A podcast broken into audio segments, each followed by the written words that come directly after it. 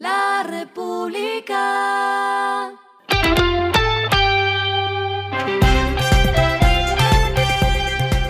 Al final de la jornada, esto es lo que debes saber sobre el comportamiento de los negocios, las finanzas y la economía. Las movidas de hoy fueron.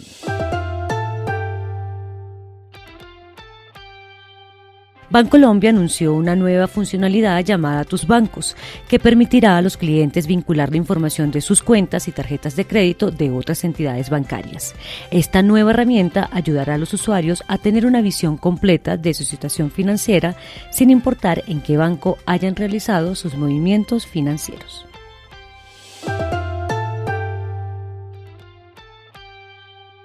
La caja de compensación Colsubsidio abrirá cuatro supermercados, 25 droguerías y llegará a un billón de pesos en el fondo de crédito, según lo informó en Insight LR su director general Luis Carlos Arango Vélez.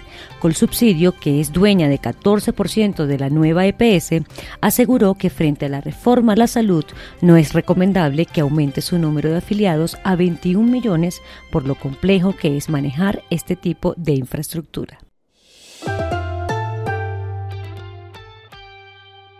La venta de motocicletas nuevas cayó 23% frente a abril de 2022. Se matricularon 51.328 motocicletas nuevas en el mes, cifra que el año pasado fue de 66.716. Las marcas que más vendieron en abril de este año son Yamaha, con 9.706 unidades y 18,7% del mercado, Bayak, con 8.602 unidades y una participación de 16,8%, y AKT con 8.341 unidades y 15% del mercado. Lo que está pasando con su dinero.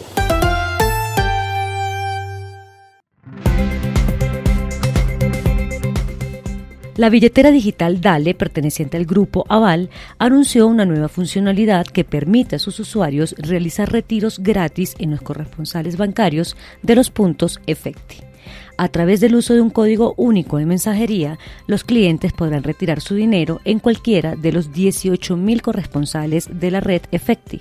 El usuario solo debe ingresar a la app de Dale, elegir la opción de retiro sin tarjeta y seleccionar la opción de corresponsales.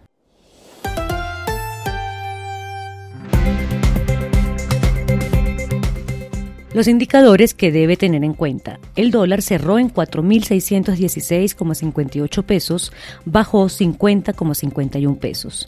El euro cerró en 5.078,47 pesos, bajó 80,06 pesos. El petróleo se cotizó en 68,53 dólares el barril.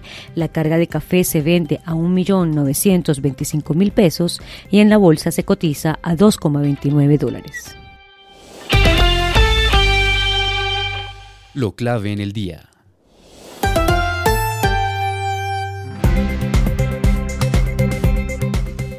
El economista César Ferrari reemplazará a Jorge Castaño como superintendente financiero luego de que éste presentara su renuncia al cargo. Ferrari se venía desempeñando como asesor económico del presidente Gustavo Petro después de un fallido nombramiento como director de Planación Nacional.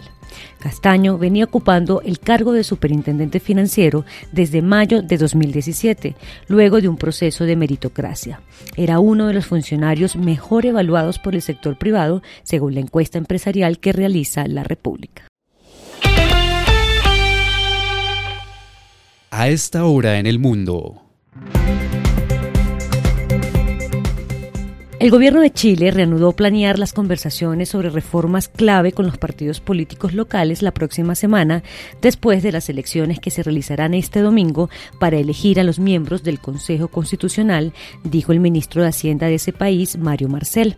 El gobierno del presidente Gabriel Boric busca reactivar su propuesta de reforma tributaria luego de que su proyecto de ley inicial fuera rechazado por el Congreso en marzo. Y el respiro económico tiene que ver con este dato. La Orquesta Filarmónica de Medellín anunció que de la mano de la Fundación Uno más Uno realizará un tributo sinfónico para celebrar los éxitos y la historia de Aerosmith, luego de que la banda anunciara que hará su última gira de conciertos. La noche de rock y nostalgia se realizará el 20 de mayo en el Teatro Metropolitano de Medellín y las boletas que ya están disponibles en la plataforma de tuboleta.com cuestan entre 98 mil y 125 mil pesos. La República.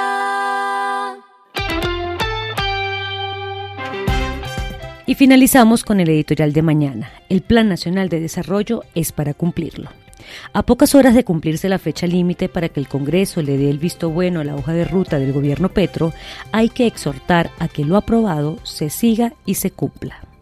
Esto fue Regresando a casa con Vanessa Pérez.